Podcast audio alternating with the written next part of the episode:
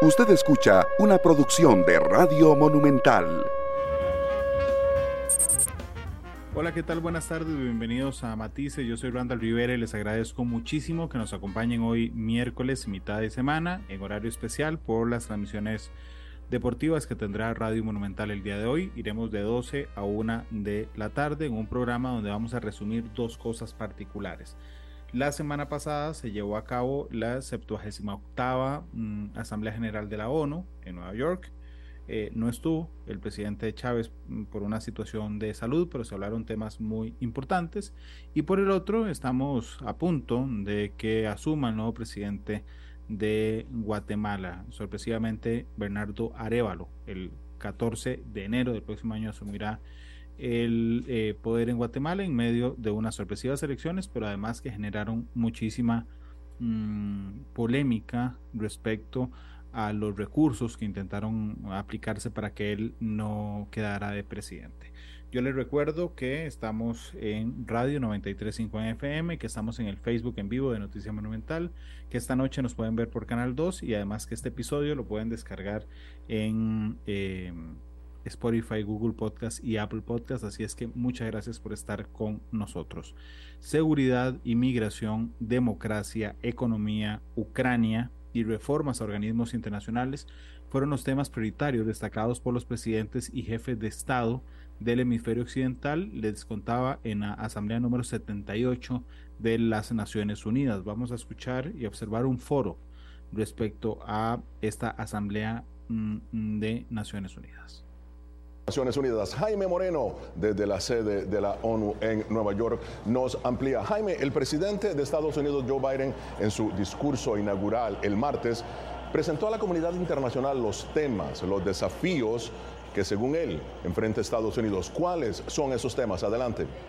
Hola Gonzalo, quizás uno de los temas para destacar es su intervención sobre la guerra en Ucrania y las implicaciones que tiene para el futuro de las democracias según el presidente Biden. Asegura él que si el mundo no mantiene una postura fuerte frente a Vladimir Putin y su invasión a Ucrania, ningún país estará a salvo. Tenemos que hacer frente a esta agresión manifiesta hoy y desalentar a otros posibles agresores mañana. Por eso es que Estados Unidos, junto con sus aliados en todo el mundo, seguirán apoyando al valiente pueblo de Ucrania, defendiendo su soberanía, integridad territorial y su libertad. Gonzalo, en su discurso el presidente Biden respaldó la propuesta de ampliar a más de cinco los integrantes del Consejo de Seguridad. Un Consejo de Seguridad que se encuentra maniatado, bloqueado para emitir cualquier resolución condenatoria sobre la guerra en Ucrania porque Rusia tiene un poder de veto. Esta reforma es respaldada por el secretario general de la ONU, Antonio Guterres.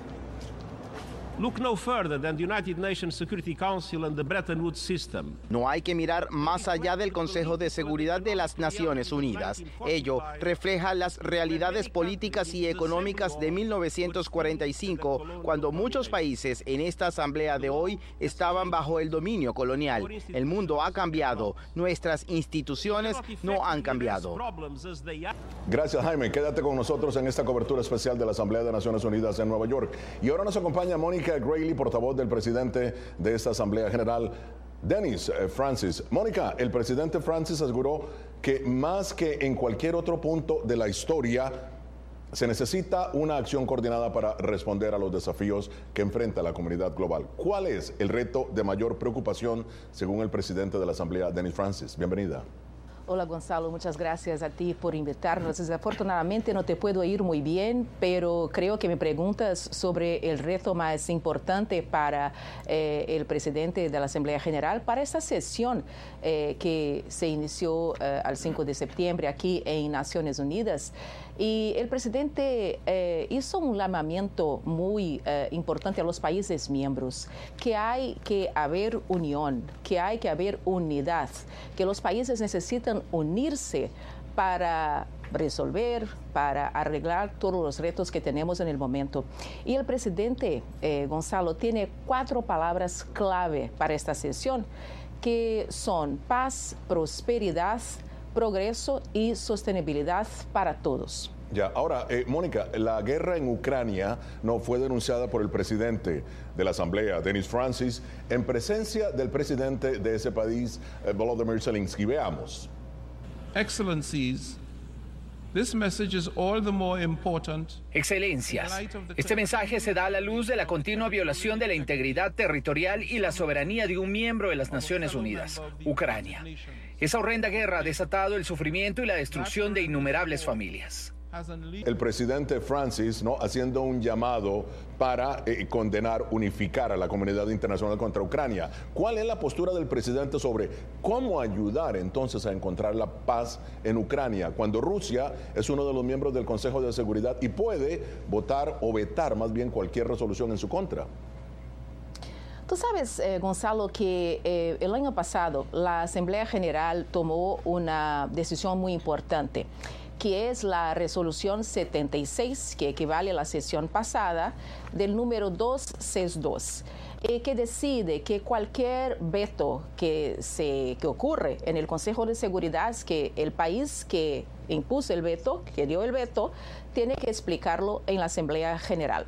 Ese es un punto importante porque por esa resolución ya hubo algunas eh, sesiones en la Asamblea General y tú te acordarás, por ejemplo, de la primera sesión que fue con Ucrania, pero, pero desde hace dos semanas eh, con el caso de Mali, eh, para que los países ahí entonces puedan reflexionar sobre lo que ha pasado y también explicar su veto en el caso del país que, que da este veto.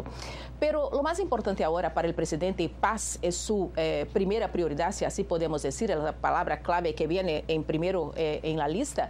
Eh, lo más importante ahora es que los países se den cuenta, que los países miembros trabajen juntos con, con, el valor del multilateralismo y, y se den cuenta de que sin paz Gonzalo, no hay desarrollo sostenible. Entonces, en esta Asamblea General, el primer, eh, la primera cumbre que hubo fue la cumbre de, los, de los Objetivos de Desarrollo Sostenible, que, que llamamos de ODS, ¿no? ¿Es verdad?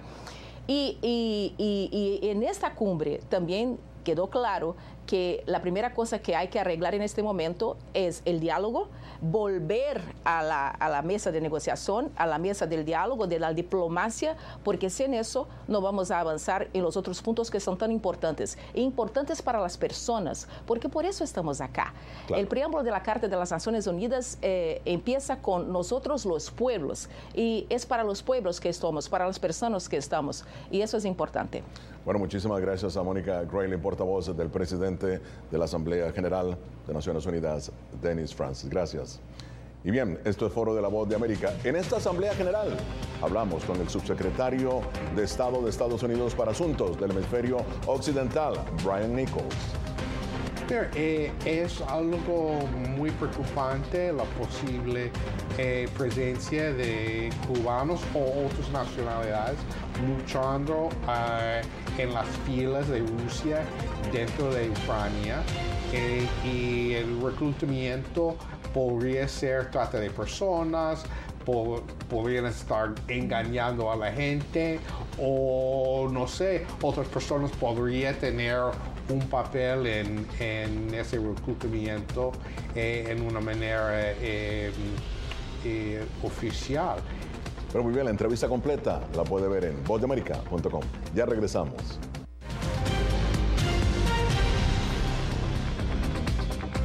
Continuamos en Foro de la Voz de América, los derechos humanos y el tema de reformas económicas a varias organizaciones internacionales formaron parte de la agenda de la Asamblea General de la ONU. Se nos une ahora la doctora Alessandra Pina, directora regional para América Latina de Freedom House. Jaime Moreno continúa con nosotros desde Naciones Unidas. Entre los eventos alternos a la Asamblea General, la organización Freedom House presentó en la ciudad de Nueva York una exposición en la que se denuncia la represión en Cuba, Nicaragua y Venezuela. La muestra Voces Silenciadas presenta varias disciplinas artísticas combinadas con las voces de mujeres víctimas de violaciones en esos tres países. Bien, Alessandra, bienvenida. ¿Qué tanto eco está teniendo la denuncia ¿no? de, violación de derechos humanos en Nicaragua, en Venezuela, en Cuba, como ustedes lo apuntan? En esta Asamblea General que, eh, como bien lo escuchaste desde el principio, está marcada por la guerra de Ucrania. Adelante. Buenos días, Gonzalo, y muchísimas gracias por la invitación. Sí, como bien dijiste, estamos aquí con Freedom House para poder evidenciar la crisis de derechos humanos que se está pasando en Cuba, en Venezuela y en Nicaragua. Es un contexto bastante complicado porque eh, hay muchas crisis. La crisis de Ucrania es la crisis más grande, pero sí hay muchas crisis también en el mundo.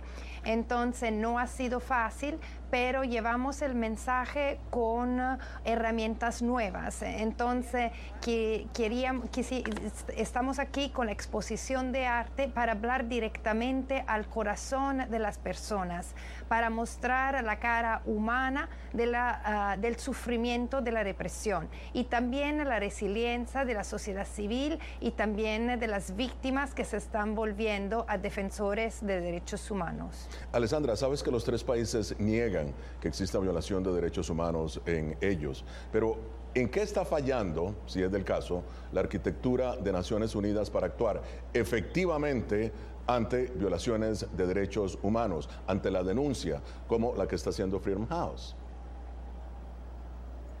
Bueno, nosotros obviamente estamos eh, eh, muy en favor del multilateralismo. Pensamos que las instituciones de, eh, las Naciones Unidas son un lugar importante porque son el, el, único lugar para tener verdad, justicia y algunos elementos de reparación para víctimas que no pueden acceder a la mm. justicia en sus países.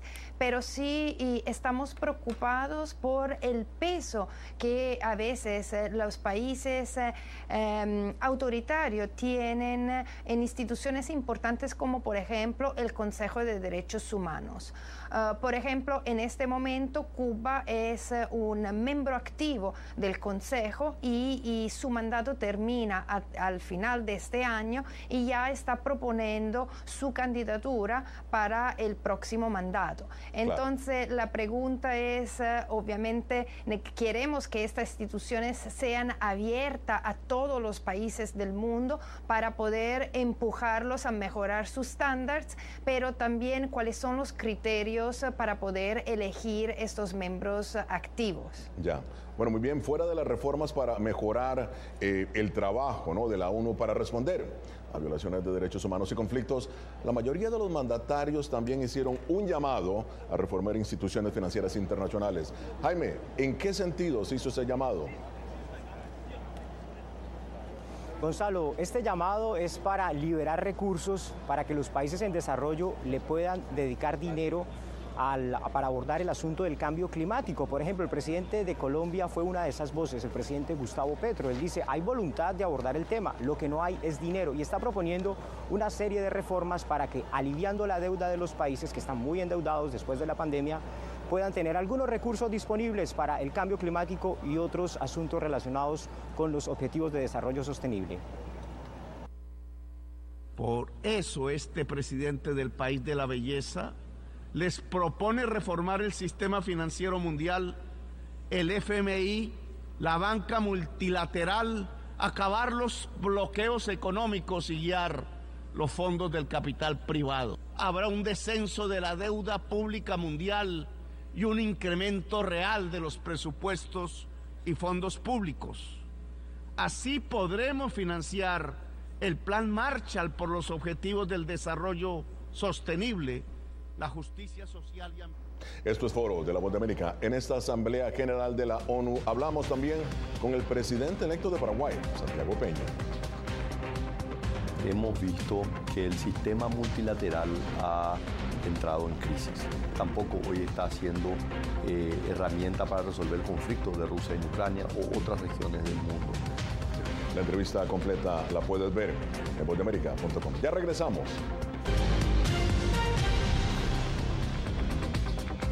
Continuamos con Foro de la Voz de América en esta edición sobre los temas más relevantes en la agenda de la Asamblea General de Naciones Unidas. Alessandra, la mayoría de los presidentes latinoamericanos destacaron en la Asamblea General la democracia, ¿no? Como piedra eh, angular del progreso humano. Sin embargo, un estudio de tu organización, un estudio de Freedom House, determinó que los jóvenes están desencantados con la democracia y tienen, o más bien tienden a favorecer a líderes eh, de mano dura cuyas decisiones socavan la libertad de expresión. ¿Qué explica esta apatía de los jóvenes hacia la democracia? Sí, tienes razón. Uh, desafortunadamente eh, lo que estamos viendo es que los jóvenes están perdiendo confianza en la democracia y están participando menos, pero esto no significa que están participando menos en la vida social. Entonces creo que sea importante que la política empiece a responder mejor a las preocupaciones de los jóvenes. Es importante que, se, que lo involucres, que se sientan involucrados no solamente en el problema, sino también en el encontrar la solución participación llena de los jóvenes sería importante para que ellos sientan que la política responde activamente a sus necesidades. Ya. Bien, eh, Jaime, en su más eh, reciente informe, el Consejo de Derechos Humanos de la ONU denunció un continuo deterioro, bueno, de los derechos humanos en Nicaragua. ¿Alguna mención en la Asamblea General al tema de Nicaragua? Gonzalo, sobre el tema de Nicaragua, destacar el discurso que dio el presidente de Chile, Gabriel Boric, quien con nombre propio eh, denunció la situación de derechos humanos en ese país, ampliamente documentada por otras organizaciones. Por eso me siento en el deber, como hemos señalado en otros foros internacionales, de denunciar ante esta Asamblea y el mundo la persecución que hoy día vive todo quien piensa distinto del gobierno del régimen dictatorial del señor Ortega y Murillo en Nicaragua, en donde no solo se prohíbe su participación en elecciones, sino que se les persigue, se les priva de nacionalidad, se les allanan sus casas y se les priva de derechos políticos. Alessandra, ¿cómo interpretar que de todo un continente, solo un presidente, solo un presidente puso sobre la mesa el tema de las violaciones de los derechos humanos en Nicaragua. Es muy preocupante. La represión que se está verificando en Nicaragua es una represión selectiva que está ah, interesando a toda la población, sobre todo oh, de la sociedad civil y de la sociedad política. Ah, expresar disenso en Nicaragua hoy en día ah, significa terminar en la cárcel, terminar en exilio y, y, esto está produciendo lo que en inglés se define como un chilling effect. Entonces eh, donde la gente se cae y, se, está se encierra en su casa. Es una situación muy preocupante. De los 89 presos políticos, cuatro son sacerdotes mm. y, creo que eh, las, democracias de la región de América Latina necesita levantar la voz y esperamos que el presidente Boric tome el liderazgo eh, para una coordinación, una respuesta coordinada a esta situación altamente preocupante. Ahora, Jaime, los líderes del mundo se enfocaron también en el cambio climático, ya lo hemos mencionado. ¿Qué fue lo más destacado de las intervenciones? Tal vez el discurso del presidente de Brasil, Luis Ignacio Lula da Silva, quien cambia su postura, su óptica, la óptica que tenía el país, por ejemplo, sobre la protección del Amazonas. Él ante la comunidad internacional se comprometió a abordar uno de los problemas que más la afectan y es la deforestación. A lo largo de los últimos ocho meses, en los últimos 10 meses, la deforestación en el Amazonas se ha reducido en un 48%. El mundo entero ha hablado sobre el Amazonas. Ahora el Amazonas está hablando por sí mismo. Y en esta Asamblea General de la ONU hablamos también eh, con el canciller de Honduras, Eduardo Enrique Reina, quien explica las razones por las que su país dejó de reconocer a Taiwán y estableció relaciones diplomáticas con China eso es China, eh, bueno, eh, creo que fue una decisión que se ha tomado en base a una realidad histórica. La entrevista completa la puede ver en voceamerica.com. Ya regresamos.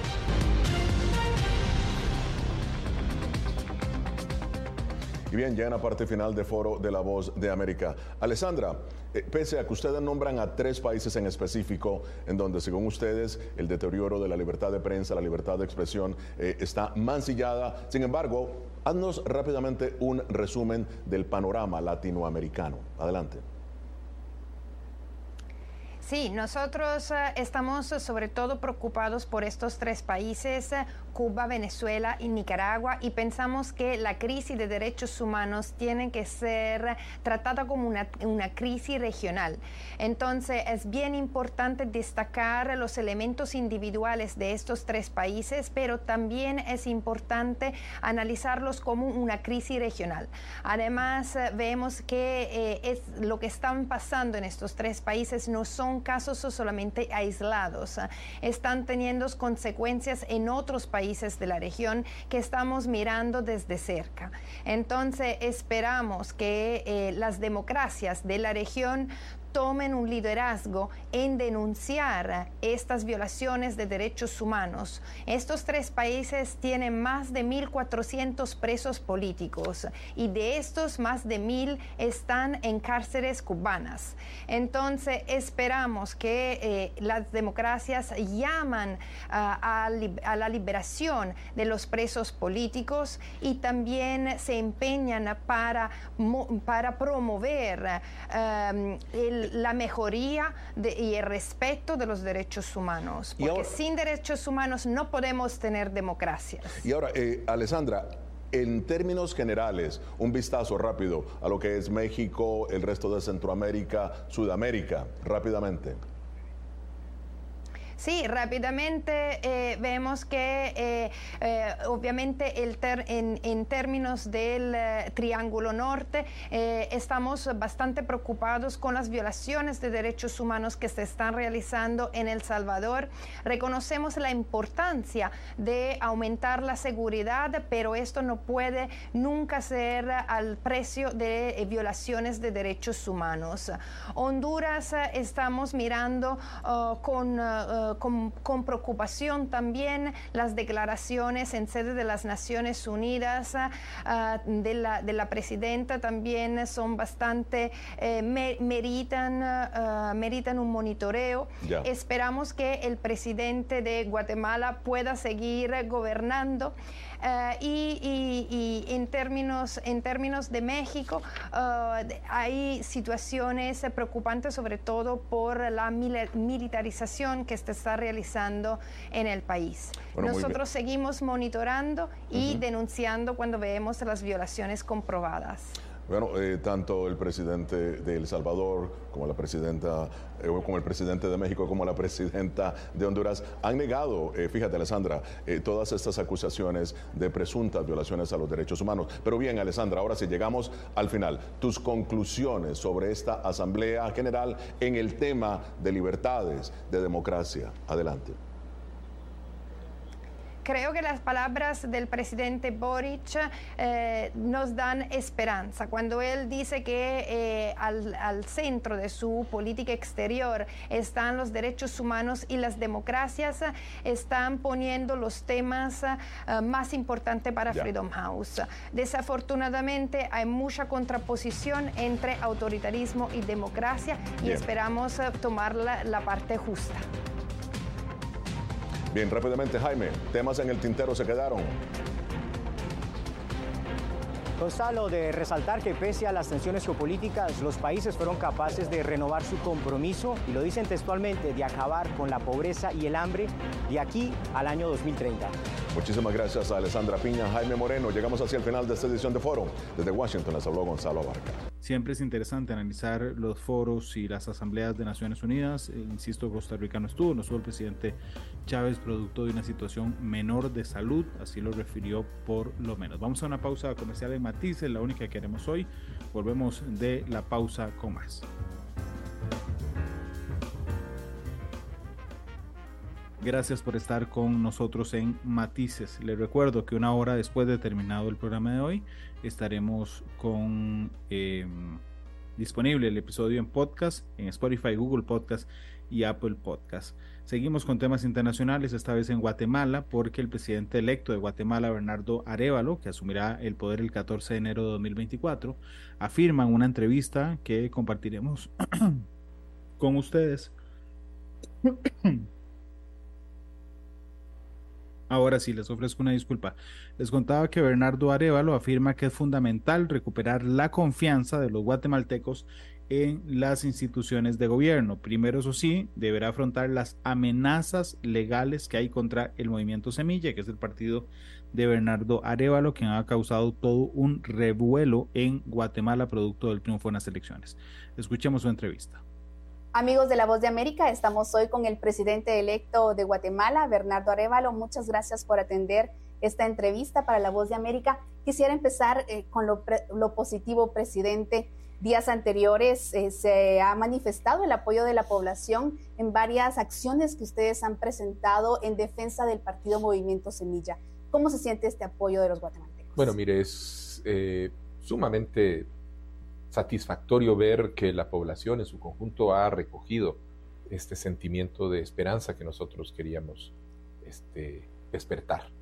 Eh, y la primera vez que lo vimos fue cuando el 20 de agosto, el día de las elecciones de la segunda vuelta, cuando se confirmaron los resultados electorales este, en, en la transmisión que hacía el Tribunal Supremo Electoral, la gente salió a las calles a celebrar, cosa que nunca habíamos visto en nuestro país y salió a celebrar con banderas nacionales, no con la bandera de un partido, no.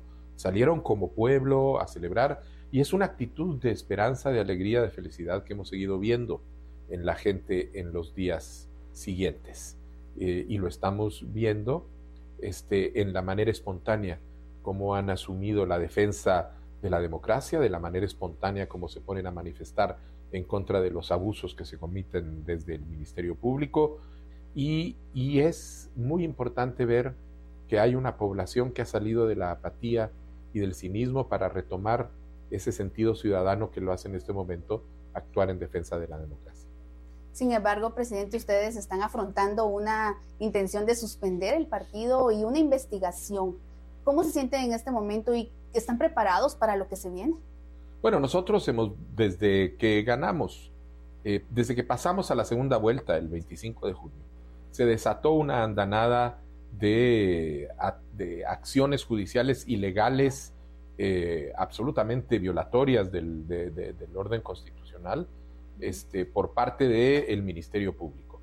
Eh, y no han cesado, han continuado, este, se lograron frenar porque originalmente trataban de evitar que nosotros compitiéramos en la segunda vuelta. Se logró evitar, este, nosotros estamos y ganamos en la segunda vuelta con un mandato muy fuerte por parte de la población y los ataques no cesan porque están intentando por medio de estas eh, medidas ilegales desde el aparato eh, de justicia intentar eh, violentar el resultado electoral y lo hacen de una manera que altera el orden constitucional establecido porque se arrogan eh, capacidades que no les corresponde a un juzgado menor eh, de acuerdo a lo que está establecido en la ley electoral y de partidos políticos que tiene rango constitucional. Entonces, una serie, es una situación muy compleja que, por un lado, nos ha llevado a mantener eh, una serie de, un frente, digamos, legal, en donde nosotros estamos accionando ante las Cortes, ante la Corte Suprema de Justicia, ante la Corte de Constitucionalidad, para tratar de enfrentar esta agresión que se hace contra nosotros y también contra el Tribunal Supremo Electoral. Este, y por el otro lado, seguimos avanzando, trabajando en la organización interna, en la preparación de nuestros cuadros y nuestros equipos para la tarea de gobierno que eh, asumiremos a partir del 14 de enero.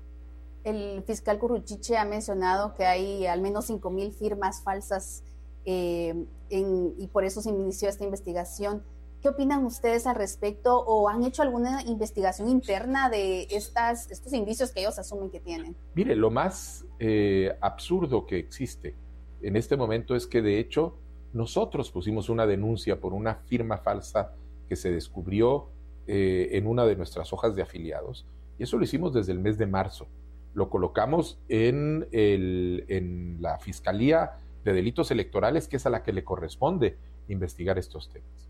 Después de esto, la Fiscalía eh, del fiscal Curruchiche, que es la Fiscalía del, contra el Crimen Organizado, toma este expediente que es por un tema electoral, lo traslada y convierte, empieza a convertir esta, todo este tema en una acusación que no tenemos ninguna capacidad de constatar porque más de 30 veces hemos ido a pedir que nos den acceso a la carpeta judicial, lo que es un derecho en términos del derecho de defensa que tienen todas las partes y se nos ha negado el acceso sin ninguna justificación, sin ningún apoyo legal, sin ningún sustento de manera arbitraria. Y se está haciendo exclusivamente porque saben que lo que hay ahí no es sustentable este, y entonces eh, es una, un montaje absoluto hecho desde la absoluta falta de consideración y de respeto por el marco legal existente. A partir del 31 de octubre que termina el proceso electoral, digamos que hay una protección menos en cuanto a la, al partido Semilla. ¿Están preparados para lo que se viene a partir de ese momento? Si ahora ha sido difícil, ¿cómo va a ser a partir Bueno, nosotros esperamos que antes del 31 de octubre el, la Corte Suprema de Justicia eh, o la Corte de Constitucionalidad en su defecto eh, resuelvan este problema. De hecho, el amparo que hemos presentado el día de ayer es un amparo que pone en evidencia toda la serie de ilegalidades y arbitrariedades que se han cometido en este tiempo en nuestra contra, este, y que demanda a las autoridades, a la Corte Suprema de Justicia, pero en su defecto a la Corte de Constitucionalidad, que se deje sin efecto lo actuado por el juez Curruchiche, por el, juez Fredio Orellana, perdón, en contubernio con el fiscal Curruchiche. Y de esa manera podríamos ya dar por cerrado ese, eh, ese capítulo. El tema de la investigación, pues nuestra, nuestra solicitud de investigación seguiría en curso y posiblemente otra, pero ya fuera de esta manipulación perversa que es lo que se está haciendo desde el Ministerio la comunidad internacional ha hecho eco de lo que está pasando en nuestro país, la OEA, la Unión Europea, las Naciones Unidas. ¿Cómo esperan ustedes este respaldo o qué más esperan de la comunidad internacional? Bueno, nosotros en primer lugar reconocemos la importancia que ha tenido la presencia internacional durante las elecciones. Ha sido la observación que se ha hecho por parte de la misión de observación de naciones de la Organización de Estados Americanos en primer lugar, pero también la de la Unión Europea, ha habido eh, observación nacional y observación de distintos eh, órganos e instituciones. Todo esto ha sido sumamente importante para establecer claramente cuál es, qué es lo que ha ocurrido, y lo que ha ocurrido es el, transcurso de una elección ordenada, eh, transparente, este, y evitar que se hagan los discursos y narrativas que empezaban a intentar de argumentar que hubiera fraude. Eso fue muy importante a partir de esa confirmación de las observaciones internacionales y nacionales, la comunidad internacional fue formando su propia opinión y visión alrededor de lo que estaba sucediendo en Guatemala y comenzó a manifestar su preocupación por lo que esto implicaba para el objetivo del mantenimiento de la democracia. Es un objetivo realmente fundamental para, no únicamente para nosotros como país, sino para América Latina en general y para el mundo. Y desde, ese, desde esa perspectiva, desde esa preocupación, se ha venido toda esta actividad eh, que ha sido a nivel bilateral, este, comunicados, eh, declaraciones a nivel de la Unión Europea, del Parlamento Europeo, a nivel de la Organización de Estados Americanos. Y eso se, ha, se ha sumado al apoyo interno que ha habido dentro de nuestro país, porque lo que hay es un rechazo a estos intentos que va prácticamente de pared a pared desde organizaciones populares, organizaciones profesionales, universidades, centros de investigación, asociaciones empresariales, asociaciones campesinas, pueblos indígenas. Aquí hay un clamor ciudadano que se ha levantado en contra de esta élite política corrupta que está instrumentalizando las instituciones de justicia para tratar de aferrarse a el poder. Estados Unidos ha sido uno de los países que también se ha manifestado en mayor cantidad.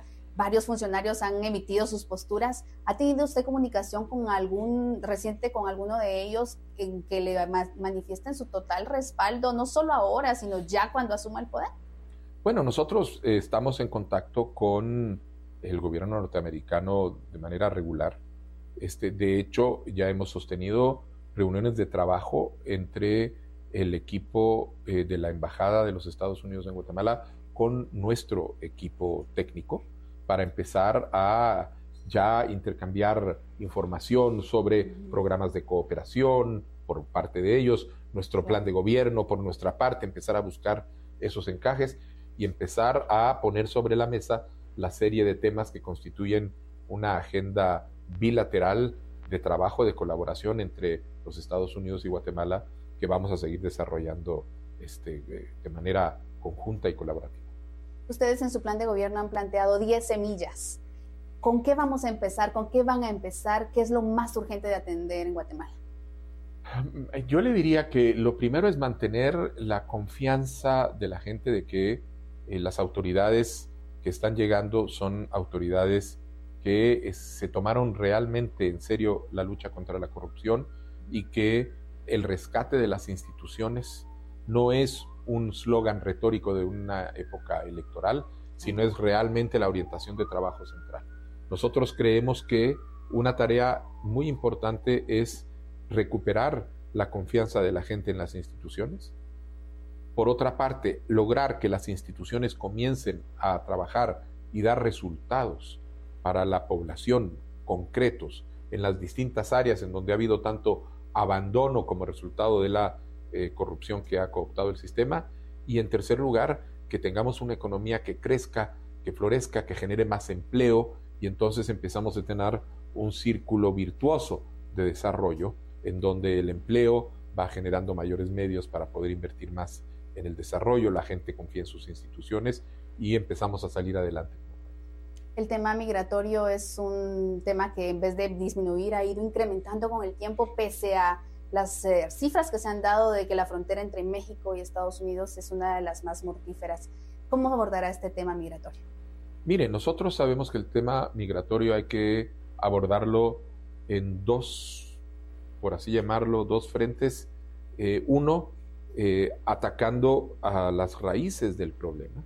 Es decir, Guatemala tiene que reconocer que la migración que existe es el producto de un problema de pobreza, de falta de desarrollo, de falta de oportunidades, de falta de empleo. Y tenemos que empezar a generar esas oportunidades, ese empleo, a evitar y eliminar la pobreza en las áreas más afectadas, que es de donde está saliendo ahorita la población. Ese es un ataque a las fuentes eh, estructurales del problema. Y al mismo tiempo tenemos que trabajar para atender las necesidades de las, la, gente que en este momento está en una situación de tránsito o que quiere salir o que están desatendidas. Y es a través de estos dos tiempos que vamos a lograr efectivamente eh, en este momento eh, trabajando con el problema de la gente que está en esta situación de migración, pero sobre todo eliminando las causas de raíz para que la presión, para que la gente emigre del país, desaparezca. El tema de la libertad de prensa ha tenido en este gobierno un incremento de denuncias.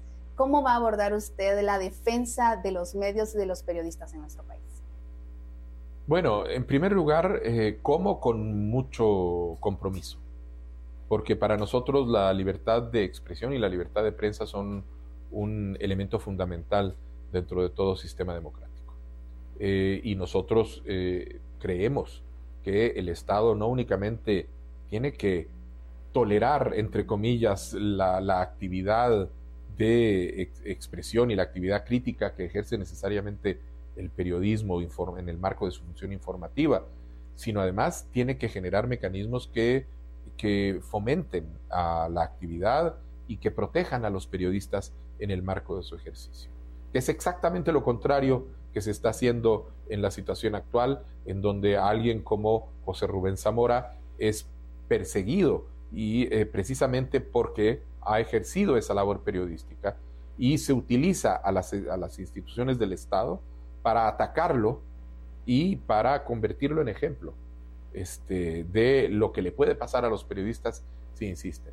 Nosotros vamos a empezar por rescatar. Hay instrumentos que han sido engavetados, que son el resultado de procesos en donde se ha acordado entre el gobierno y la Comisión Interamericana de Derechos Humanos, si no me equivoco, marcos de protección para la labor periodística que nosotros vamos a retomar para generar ese ambiente propicio. Presidente, ¿qué agenda tiene para la comunidad LGBT y si planea promover el matrimonio homosexual y la aprobación del aborto? Pues a, esas dos que eran de las grandes mentiras que estaban promoviendo, eh, que estaban eh, generando durante las elecciones, eran parte de la campaña negra. Nosotros hemos siempre claros, eh, clarísimos en decir no, ni vamos a promover el aborto, ni vamos a promover legislación para permitir el matrimonio homosexual. De hecho, nosotros no tenemos ninguna propuesta de cambio de la legislación existente en ninguna de estas dos áreas.